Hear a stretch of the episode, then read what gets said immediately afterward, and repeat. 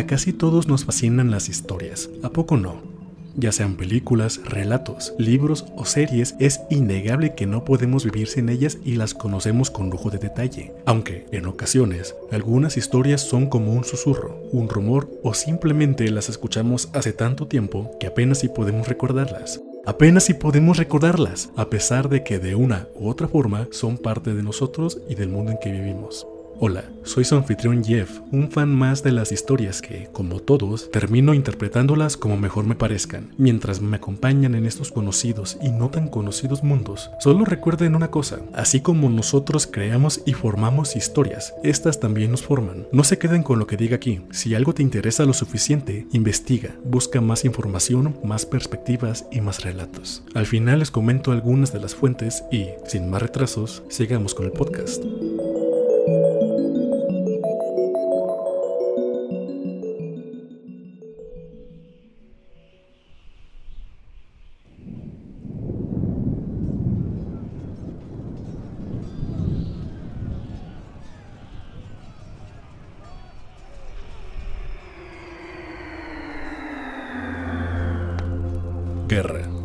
La guerra nunca cambia. Aún ante el fin del mundo, encontramos la manera de pelear entre nosotros.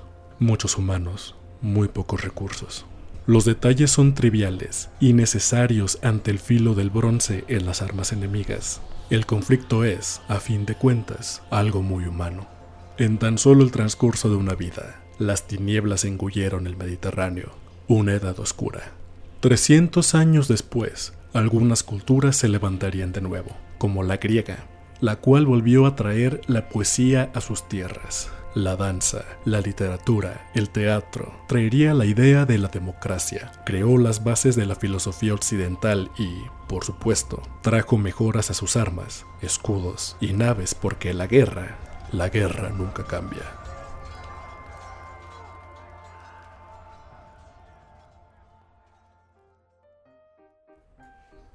¿Y quién mejor para la guerra que Esparta? La civilización criada desde la infancia en el combate, un estado guerrero que vivía y respiraba para el conflicto, ejemplo de virilidad, patriotismo, orgullo y pectorales en cámara lenta.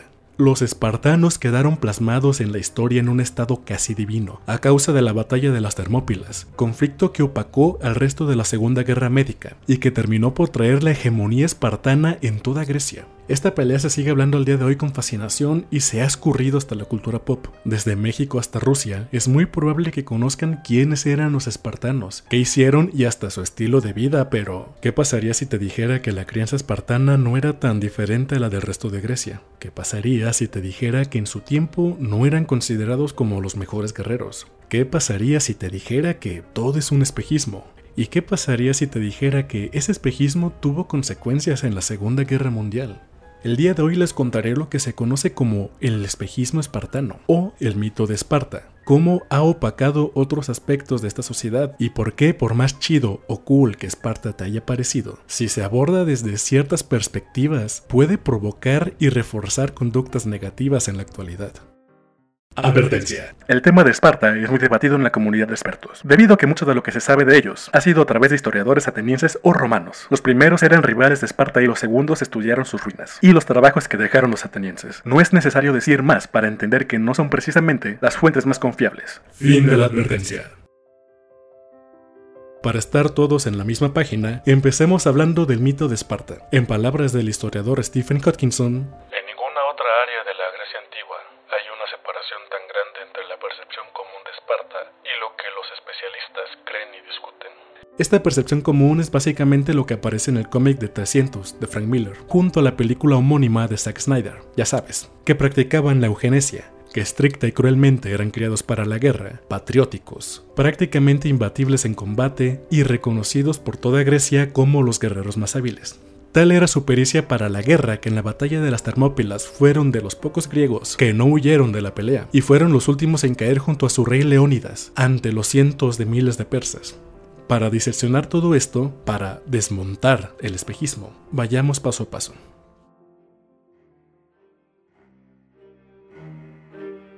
Los espartanos y en general toda Grecia, después de la caída de la Edad de Bronce, son en mayor o menor medida una mezcla entre los protogriegos que antes vivían allí y los dorios, que también son protogriegos pero del norte. Solamente que Esparta fue casi exclusivamente habitada por los dorios, cosa de la cual estaban terriblemente orgullosos, ya que en su mito fundacional los dorios eran descendientes de Heracles, Hércules pues, quien desheredó esas tierras solo a dos de sus muchísimos hijos, de los que no terminó matando, formando la diarquía por la que se regiría Esparta.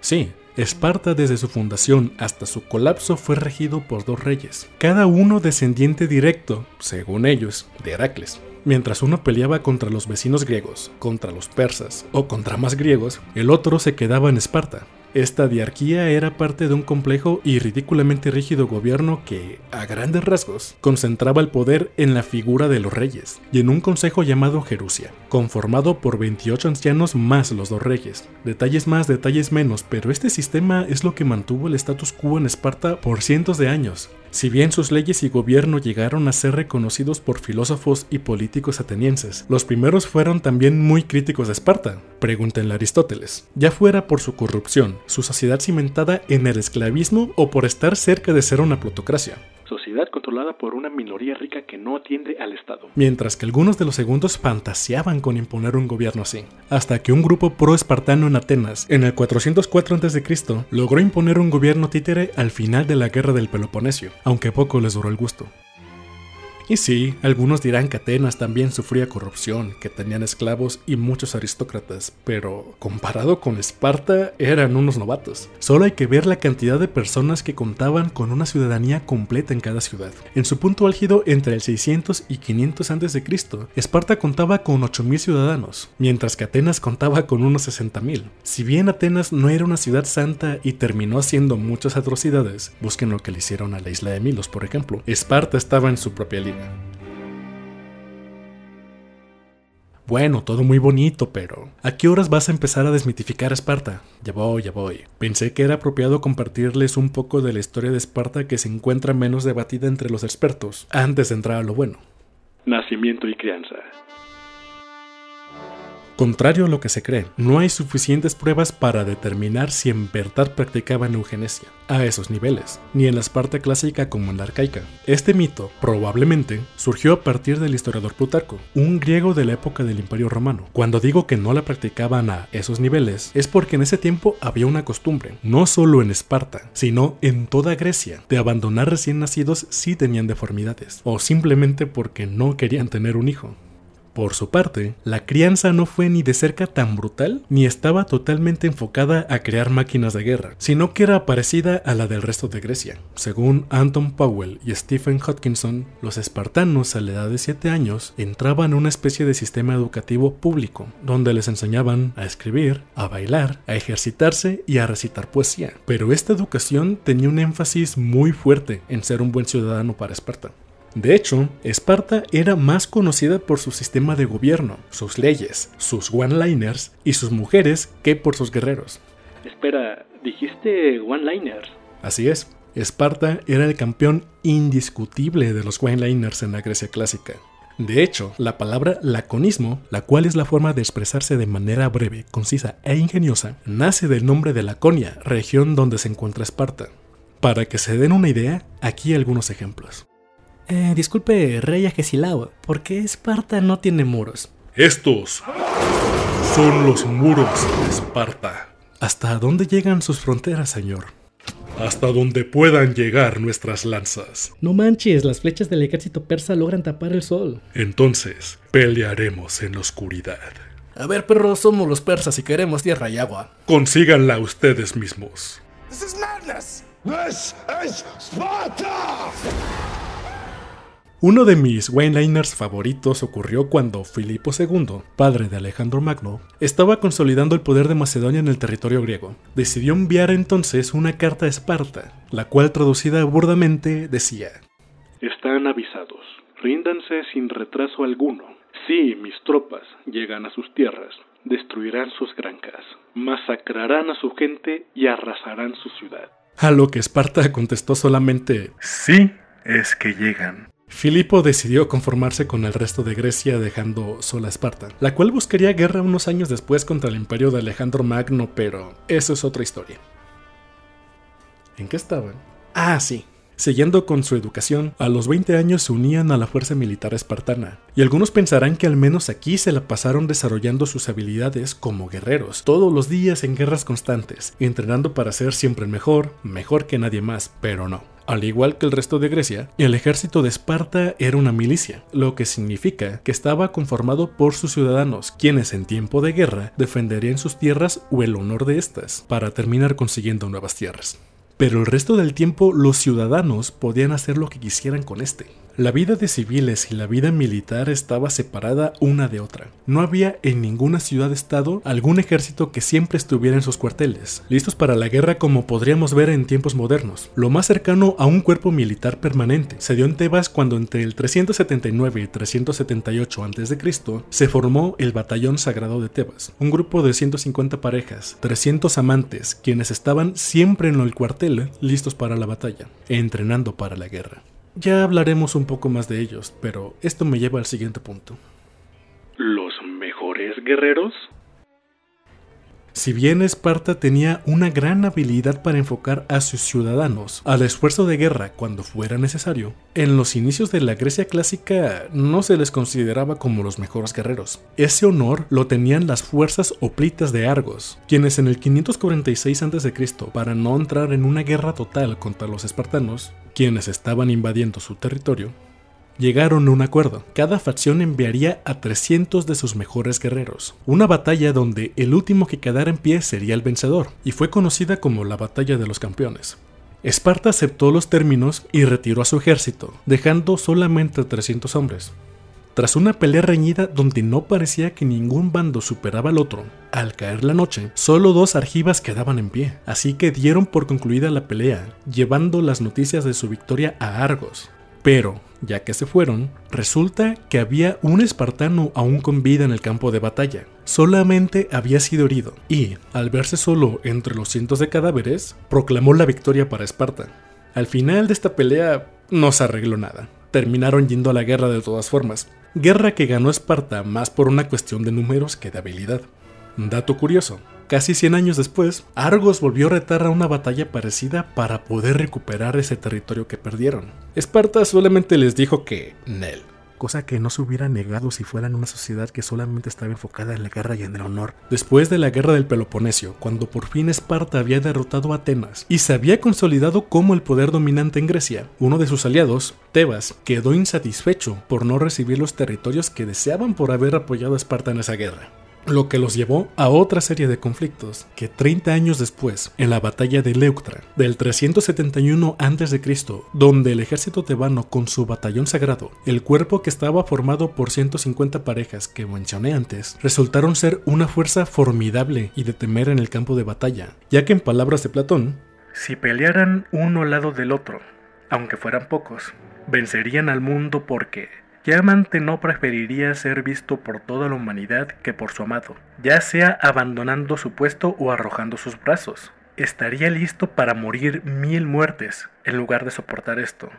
¿Quién abandonaría a su amado o le fallaría en la hora del peligro? Y si bien eso lo dijo de manera hipotética en su diálogo El Simposio, resultó ser cierto unos años después en ese batallón de Tebas, quienes aplastaron la formación espartana. Y estos, junto a sus aliados, terminaron rompiendo filas, huyendo del campo de batalla, acabando así con la corta hegemonía espartana en Grecia, y dejando el terreno listo para que, unos años después, Filipo II llegara solamente a barrer Grecia para Alejandro Magno. Con estos ejemplos no intento decir que eran unos malos guerreros, solamente que su habilidad era similar a la de otros estados griegos, y que en ocasiones llegaban a ganar sus batallas más por una cuestión de números que les proporcionaba la Liga del Peloponesio. La evolución del mito. ok, ok. Entonces no nacieron con una lanza ni con un escudo plita bajo la axila, ni eran los más grandes guerreros de toda Grecia. Entonces, ¿por qué hemos terminado creyendo todo esto?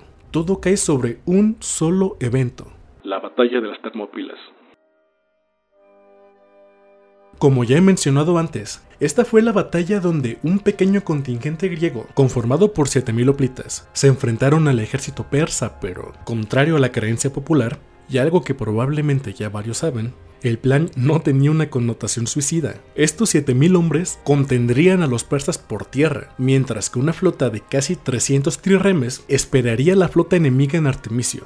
Ambos frentes tenían que resistir el tiempo suficiente para que todas las ciudades-estado levantaran el mayor ejército posible, porque toda Grecia estaba muy ocupada celebrando Zeus y las Olimpiadas.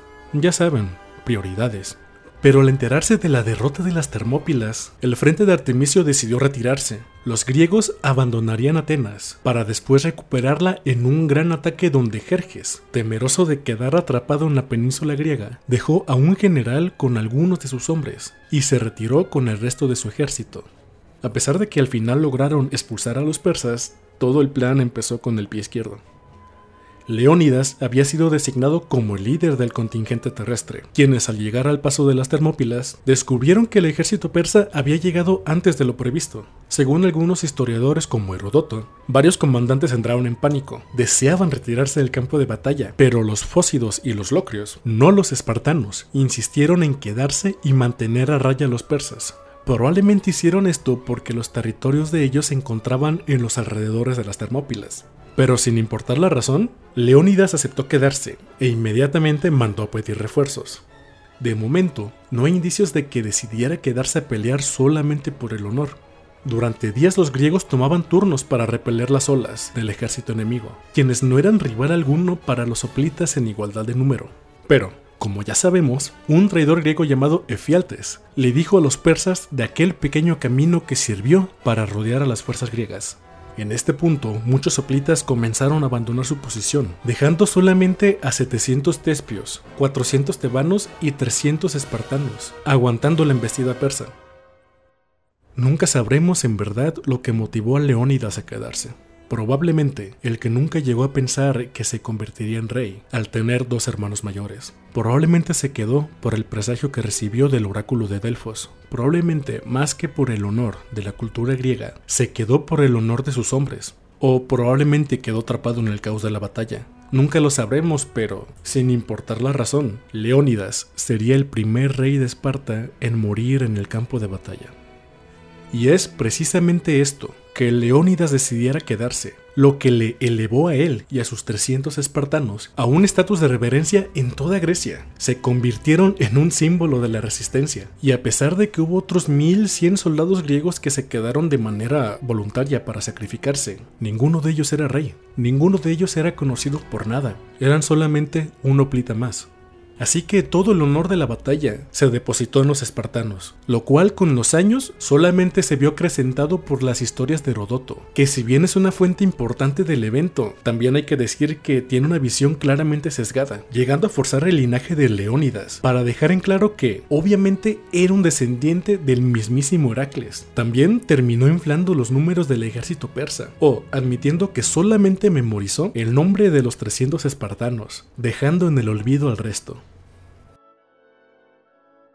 De a poco, el mito fue creciendo. Los mismos espartanos, quienes ya se sentían orgullosos de su linaje, sin pestañear aceptaron la gloria que Leónidas y luego Herodoto le traían a sus tierras, celebrando y erigiendo estatuas para conmemorar a los 300 valientes. Las Termópilas inflaron su reputación militar, la cual claramente usaron ya que, ¿qué mejor manera de mantener el orden interno y las relaciones externas que estar rodeado de una obra heroica? Eventualmente, para mantener este estatus, hicieron modificaciones a la educación de sus niños, haciéndola cada vez más dura, aproximándose al espejismo que se cree de ellos. El mito se estaba volviendo en parte realidad. Pero esto sucedió ya que estaban decayendo, después de la hegemonía espartana. Varios griegos, aún encandilados por las Termópilas, mandaban a sus hijos a ser educados para que crecieran bajo una grandeza que Esparta ya no tenía. Para cuando los romanos llegaron a Esparta, esta no era más que una sombra de lo que llegó a ser. Se volvió una atracción turística de sus viejas glorias y del mito que seguía presente en todo el Mediterráneo y posteriormente en Europa. Solamente queda un punto que discutir. Nazis. Probablemente, para sorpresa de muchos, existe una relación entre el mito de Esparta y la Alemania nazi. Fue algo tan marcado que por años el hablar o estudiar la cultura espartana fue un tema tabú. Aquí les va una probadita.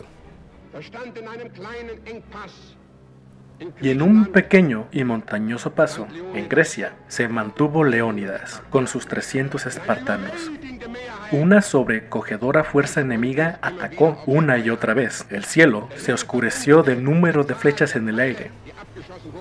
Incluso así, fue una masacre para los asiáticos del este, mancillados por el pueblo nórdico. Esto que acaban de escuchar es una parte de los tantos discursos que Hermann Göring dio en la Alemania nazi. Y si se preguntan quién es, resulta que es el mismísimo creador de la Gestapo y probablemente el segundo hombre más poderoso de Alemania solamente detrás de Hitler. Toda una fichita junto a los sentimientos de antisemitismo que llevaban cultivándose por años. En Europa también había un nuevo auge en el interés de la Grecia clásica, especialmente de Esparta. Alemania se voló la barda en estas dos áreas, especialmente en el antisemitismo, obviamente, con autores como los hermanos Grimm, Martín Lutero o Wagner, pero también había algunos poemas escritos acerca de Esparta. De hecho, en el siglo XIX, los cadetes prusianos se sentían orgullosos de ser la nueva juventud espartana, según Helen Roche. Aquí es cuando la idea romantizada de Esparta tomó raíz en la juventud prusiana, quienes eventualmente se volverían los líderes de Alemania, cuyas creencias se terminarían por amoldar a las necesidades del nazismo. ¿Recuerdan a los dorios? Ese grupo de gente que venía del norte y que fundó Esparta pues precisamente en buena parte del siglo XIX salieron trabajos y poemas donde relacionaban directamente a los dorios con los nórdicos, pues porque los griegos decían que los dorios venían del norte y los nórdicos son del norte, Alemania está en el norte, 2 más 2 es igual a pez, supongo, no sé. A pesar de que probablemente los griegos se referían a las tierras de la actual Macedonia, Serbia o Bulgaria, pero esto fue suficiente para que, dentro de su imaginario colectivo, los alemanes eran descendientes de los dorios y, por tanto, estaban relacionados con Esparta y todo lo que conlleva su mito. Los guerreros más fuertes, la eugenesia para mantener a la raza superior, el ferviente nacionalismo. Si le das eso a una nación que ya era nacionalista y racista, no es de extrañar que todo se saliera de control a inicios de 1943, ante la inminente catástrofe de Stalingrado, bajo las exigencias del loquito de Hitler, Hermann Göring se vio atrapado entre la espada y la pared. ¿Cómo haría para justificar las cada vez más crueles y ridículas órdenes del Führer? ¿Cómo limpiaría esa derrota siendo que él mismo le prometió a Hitler que mantendrían Stalingrado? Y junto con el partido nazi y su maquinaria propagandística, aprovecharon la admiración que ya existía por Esparta para justificar la masacre del sexto batallón alemán contra los rusos. Esto lo lograron mediante un discurso, donde Göring usa la inscripción de los antiguos griegos para honrar a los caídos en la batalla de las Termópilas. Solamente que lo tradujo mal, probablemente a propósito. La inscripción original va algo así. Ve y cuéntales en la cedemonia, oh extranjero, que obedientes de su palabra, aquí yacemos. Pero Göring en su discurso cambió la traducción y dijo, Ve y cuéntales a los espartanos, oh extranjero, que obedientes a su ley, aquí yacemos. Y unos momentos después conecta esta frase alterada con lo siguiente. Algún día en el futuro se dirá, ve y cuéntales a los alemanes, oh extranjero, que obedientes de las leyes y la seguridad de la patria, aquí yacemos en Stalingrado. Este cambio es un mundo de diferencia, ya que en la inscripción original, al referirse que fueron obedientes a su palabra, hablan de que obedecieron órdenes, órdenes militares de quedarse y luchar contra los persas. En cambio, este despreciable ser cambió la frase y la acomodó de tal forma que se convirtió en una frase de propaganda más del partido nazi. Lo cual, siendo sinceros, no fue difícil, debido a que toda Europa ya tenía la idea de que los espartanos amaban a su patria, amaban a Grecia y amaban su libertad, que los invasores buscaban arrebatarles, invasores que, al igual que los rusos, también venían del este. Como vemos, el mito de Esparta era un caldo de cultivo para las ideas de supremacía alemanas, quienes se consideraban herederos del imperio romano y de los griegos. Son, a final de cuentas, una advertencia sobre cómo el poder de los mitos no solo pueden inspirar grandes proezas, también pueden inspirar y justificar catástrofes. Si bien Esparta es mucho más que la batalla de las Termópilas, el mito aún persiste. La falta de registros espartanos hace complicado poder discernir qué tanto es mito y qué tanto es realidad. Creo que al final del día, y a pesar de todo lo que ya he dicho en este podcast, hay partes del mito que han superado la verdad, cualquiera que ésta haya sido, y tanto es así que, como dije antes, eventualmente la educación espartana se volvió más severa para poder igualar o alcanzar el pedestal donde toda Grecia y ellos mismos se habían puesto. Probablemente, entre los cuentos y sueños de los historiadores, las sombras de Esparta serán lo único que prevalecerá cuando los meros hechos sean no más que polvo y cenizas en el olvido. Esto ha sido todo, espero que les haya gustado escucharlo tanto como me gustó a mí hacerlo. Este episodio fue particularmente complicado debido a la naturaleza de las fuentes que se tienen de Esparta y como los expertos no se pueden poner de acuerdo, quedé en una situación un poco incómoda. Algunas de las fuentes fueron de nuevo papers de la página academia.edu. No, no me están patrocinando, pero ojalá lo hicieran. Estos papers fueron principalmente de Stephen Hodgkinson junto a Anton Powell, quienes son de los autores más vocales y prolíficos respecto a la normalización de Esparta. Otra fuente fue el podcast de casi dos horas de Stephen Hodgkinson que le hizo una asociación de maestros de historia. Lo pueden encontrar en YouTube como Stephen Hodgkinson, Classical Sparta. Aunque la verdad sea dicha, resulta algo aburrido de escuchar a dos señores hablando por dos horas. Otras fuentes un poco más digeribles este, fueron tres videos en YouTube. El primero se llama Misunderstood Moments in History, The Spartan Myth quien por cierto se basó mucho en Stephen Hodgkinson y Alton Powell. El segundo lo encuentran como Go Tell the Spartans, A Brief History About Propaganda and the Spartan Myth. Y finalmente, The Constitution of the Spartans. Quien hizo este último video se basó en su totalidad en los trabajos que dejó Genofonte en sus 7 años que vivió entre los espartanos. Hubo muchas cosas que se quedaron en la sala de edición, ya que hablar de un pueblo y encima hablar en este caso del espejismo de Esparta podría dar fácil para un documental. No sé si les interese, pero si tienen alguna duda podría intentar contestarlas en otro podcast. Si me estás escuchando desde Anchor, ahí hay un link para mi Twitter, donde me puedes contactar. Si me escuchas desde Spotify o iBots o alguna otra plataforma, mi contacto es arroba el Trimius, el Trimius. Por último, quisiera agradecer a todas mis amistades que me han apoyado y animado con el proyecto. De nuevo, agradecer a mi hermano, a la banda del Discord y a todos los nuevos podescuchas que se hayan topado con mi trabajo, con esto y hayan llegado hasta aquí. En verdad, muchísimas gracias. Se siente bonito que tanta gente está escuchando. Técnicamente es poquita gente, pero para mí es más de lo que esperaba, así que estoy muy agradecido. Y bueno, ya gracias por el apoyo. Eso es todo. Ahora sí, ya me voy y el siguiente podcast sale entre dos o tres semanas más o menos, o cuando Dios quiera. Les contaré sobre el emperador bizantino Justiniano, así que recuerden que así como formamos historias, estas nos forman a nosotros.